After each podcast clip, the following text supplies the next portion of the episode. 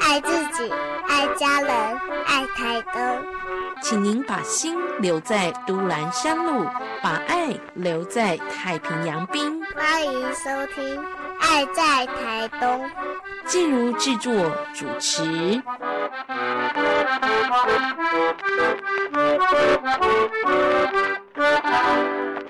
亲爱的听众朋友，在今天的节目当中，我们继续邀请大家一起健康快乐过生活。我们特别邀请到的是台东县物理治疗师工会的理事长詹仲凡理事长，在节目的现场。仲凡你好，你好，大家好。是仲凡今天呢，从物理治疗师的角度，我跟我们呃分享，也介绍了一位很特别的呃来宾，好，要跟我们分享这个很重要的议题。我们邀请到台东县辅具资源暨生活重建中心的曹。曹燕玲主任，燕玲您好，你好，大家好。上一次我们特别呃跟大家说明了这样的一个单位的存在哦，真的是非常有意义哦。而且其实，在我们节目当中，之前从物理治疗师的角度来跟大家提过老人家的长照啦，还有呃我们生活当中可能有一些呃不方便的地方哈。都可以有辅具的支援，让我们过得更健康自在一点哦。所以我很想问一下燕玲主任，在台东的这个辅具中心这里，我们到底有多少辅具啊？既然你说各种能够让我们更方便，能够延伸我们生活方便性的东西都叫辅具的话，你们辅具大概怎么分类，或者是数量有盘点过吗？呃，辅具的数量的话，基本上有两百多件以上。哇，一个辅具中心有两百多件以上。对，而且是光是借给大家的，嗯，就不包含我们展示使用哈，或者是教学使用的辅具这样子。就是真的有在呃流通运用的。嗯嗯嗯。哇，好惊人哦！两百多项，分类上呢？诶，分类上的话，当然就是大部分还是以肢体障碍为主，因为肢体障碍是大家比较常使用的，包含一般民众或者是中高龄老人、智能长者，对他们就会有一些拐杖啊、腋下拐、助行器、轮椅、居家照顾用床、气垫床等等的东西，这些都可以借，就不用自己买喽。对，都可以借。那如果说是身障者使用的话呢，基本上因为这个是社会福利，所以基本上是免费的。等等，我比较好奇。连床都可以借，这是怎么回事？因为床，对啊，床本身就是电动病床嘛，像医院一样啊。是，如果说是集中度卧床的长者，或者是说，哎，有腰椎明显受伤，就是可能在姿势变换会有疼痛的个案，其实他们都会需要使用到这一项辅具。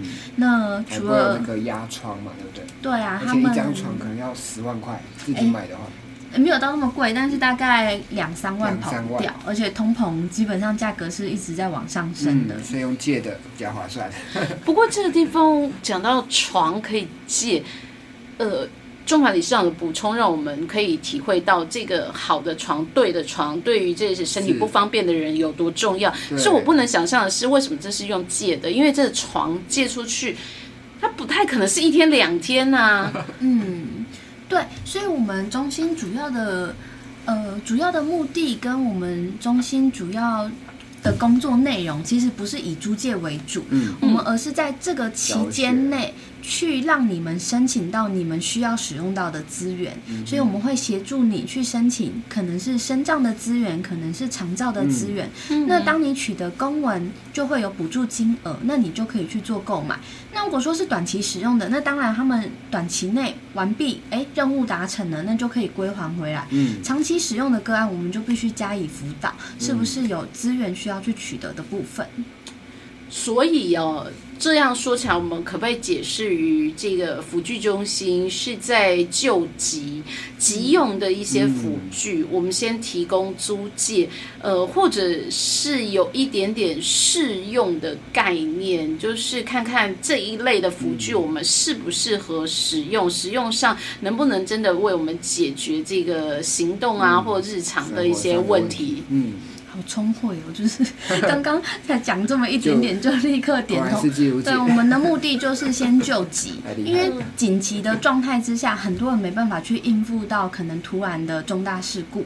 嗯突然的病变、突然的突发事件这一类的。那当然有一些个案，就是短期内就可能像是跌倒骨折、脚踝扭到这一些，就短期内借用，嗯。他们也不需要去做购买的动作，那也不会有说，哎，买了以后又弃置不用，资源浪费。嗯。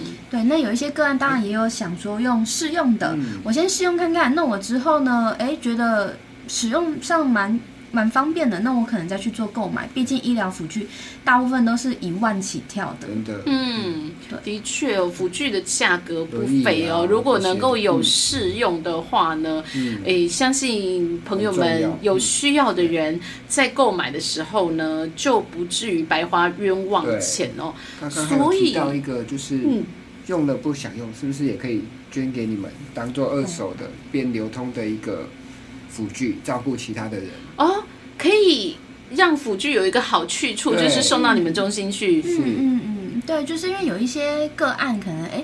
自己疾病痊愈啦，或者是家中嗯长者可能没有需要使用到了，嗯那就可以捐回去到我们辅具中心。那我们会经过检修、清洁、消毒，可以使用到的零件呢，就把它拆下来。那如果说整台完整可以使用的，的概念，对对对，那我们就可以再把它呃赠送给一些低收、中低收、经济弱势户这一些个案。好有爱哦。真的非常有爱心。嗯可是这样讲起来，我就觉得辅具中心的工作好像就是在做一个库存跟流通的盘点、资源的整合啊。为什么还需要这么这么有专业性的人呢？哎，因为所有的辅具会有它适用的族群，嗯所以每一次都会有个案过来说，哎。我想要跟你们用气垫床，可是它可站可走，那有没有需要使用到这个气垫床？或者说这个气垫床用了以后，反而可能会让它造成作战姿势的时候会有不平衡的问题，会不会衍生出跌倒？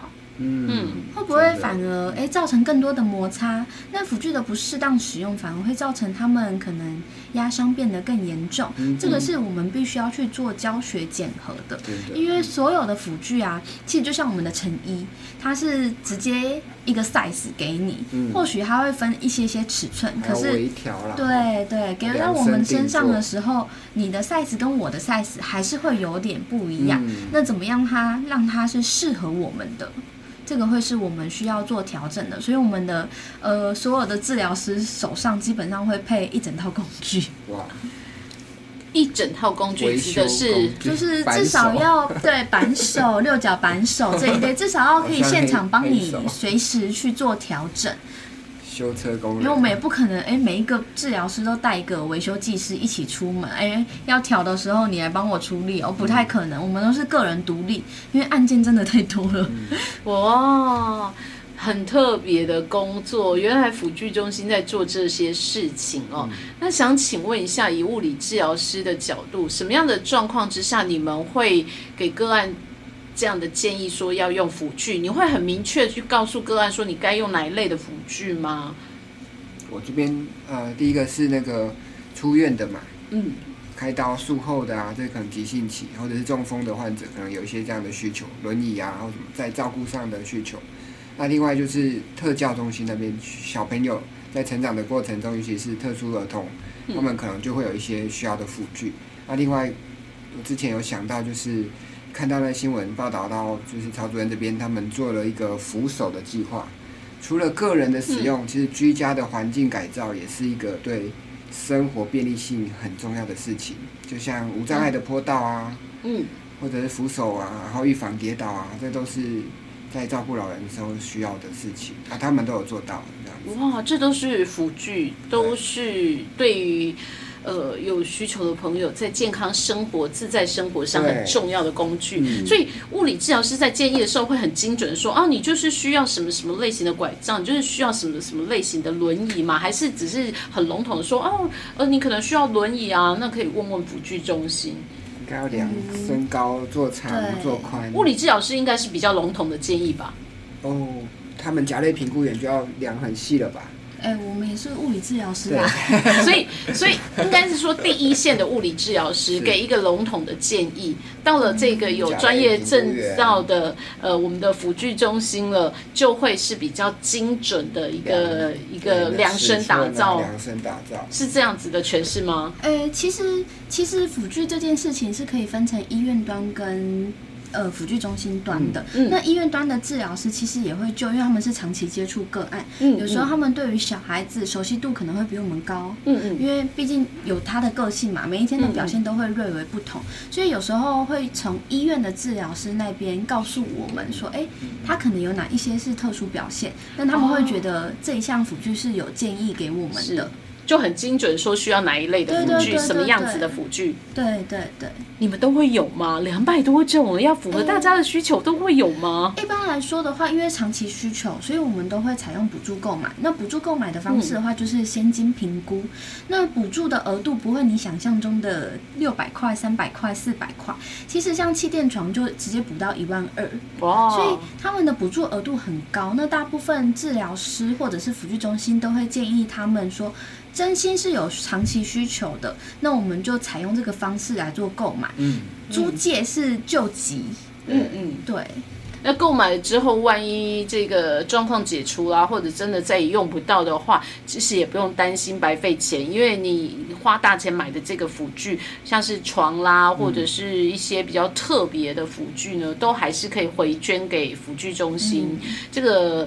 这个花费是可以很有意义的，可以延伸帮助其他人的。嗯，因为像我们今天其实才刚寄一张床去到蓝屿。哇哦！对，因为我们也会去巡回我们的离岛的部分，那他们有需求其实就会跟我们讲。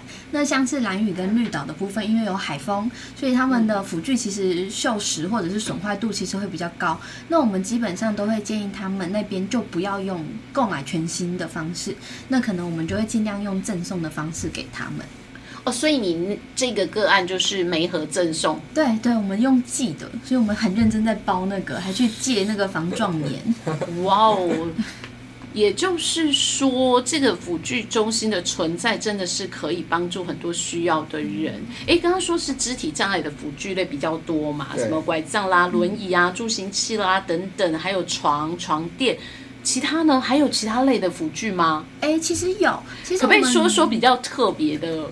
我们总计会分成甲乙丙丁五类，那乙类的话就是沟通类辅具，比如说，比如说沟通板，对，iPad，iPad 里面会有沟通软体，它会帮忙说有一些没办法说话的小孩，他可能借由按沟通板的方式会说“我饿了”，嗯，那去做自我表达的动作，嗯嗯，对。那如果说是丙类的话，就是我们比较常见老人家会有助听器，嗯，那丁。丁类的话是目前移除掉的一个，呃，对一个项目。那如果说是物类的话，就是视觉特制眼镜。特制眼镜其实就是我们目前的一般眼镜、包覆式绿光眼镜、扩视机等等的。所以是所有的障碍类别都含刮在这个补助基准表里面。嗯，是不太会有遗漏的。真的是很多元哦，在辅具中心这里竟然有这么多类别的辅具。但是这样听起来好像使用度最高，或者是流通路呃流流通率最高，大家的需求度最高的，应该也就是在肢体需要方面的辅具，对吗？嗯，目前还是以肢体障碍为比较多数，但是近期其实其他类型，因为目前有在逐步一些医学比较进步嘛，嗯，他们筛检会提前去做筛检，在学校做筛检，所以其实。近年来，账别是有陆续的发现，其他账别需求的辅具有拉高的。有没有状况是民众需要的辅具，但你们这边找不到对应可以协助的？有这样的例子吗？呃，比较少哎，因为其实总计已经达到两百多项了。那就算没有在这一个补助基准表里面，也不代表我们受限在这个资源里面。我们还是有其他的资源去可以做使用的，像是中高龄有一些呃鞋垫，嗯，然后减压的地毯那一类的，也是可以去做说使用的。嗯，所以你们就是会。在民众的需求上找到对应可以协助的各种辅具就是了。对，我们不会只限制他说，哎，你来我们辅具中心，你只能对你只能申请身障的辅具，而是我们在盘点他所有资源以后，我们会告诉他，我们今天协助你可能在长照申请了呃助步车，然后帮你申请了轮椅，那我们在社政里面帮你申请了一位腰带。然后，或者是说，在中高龄的部分又帮你申请了什么，会统一帮你全部盘点完成，这样子就是一个整合性的服务。对，贴心。哇，真的好贴心，好，所以呢，呃，有需求的朋友就可以直接洽询辅具中心，这里我们就是全面的、全方位的，可以解决大家的问题。不过呢，我们之前也提到了辅具中心的工作是很有必要走出来的。还有我们刚刚在介绍各种辅具的时候，主任也提到可以协助申请这个补助的。那这个部分呢，我想又有更多的细节了，我们还是下次再谈。谢谢两位今天在节目中的分享。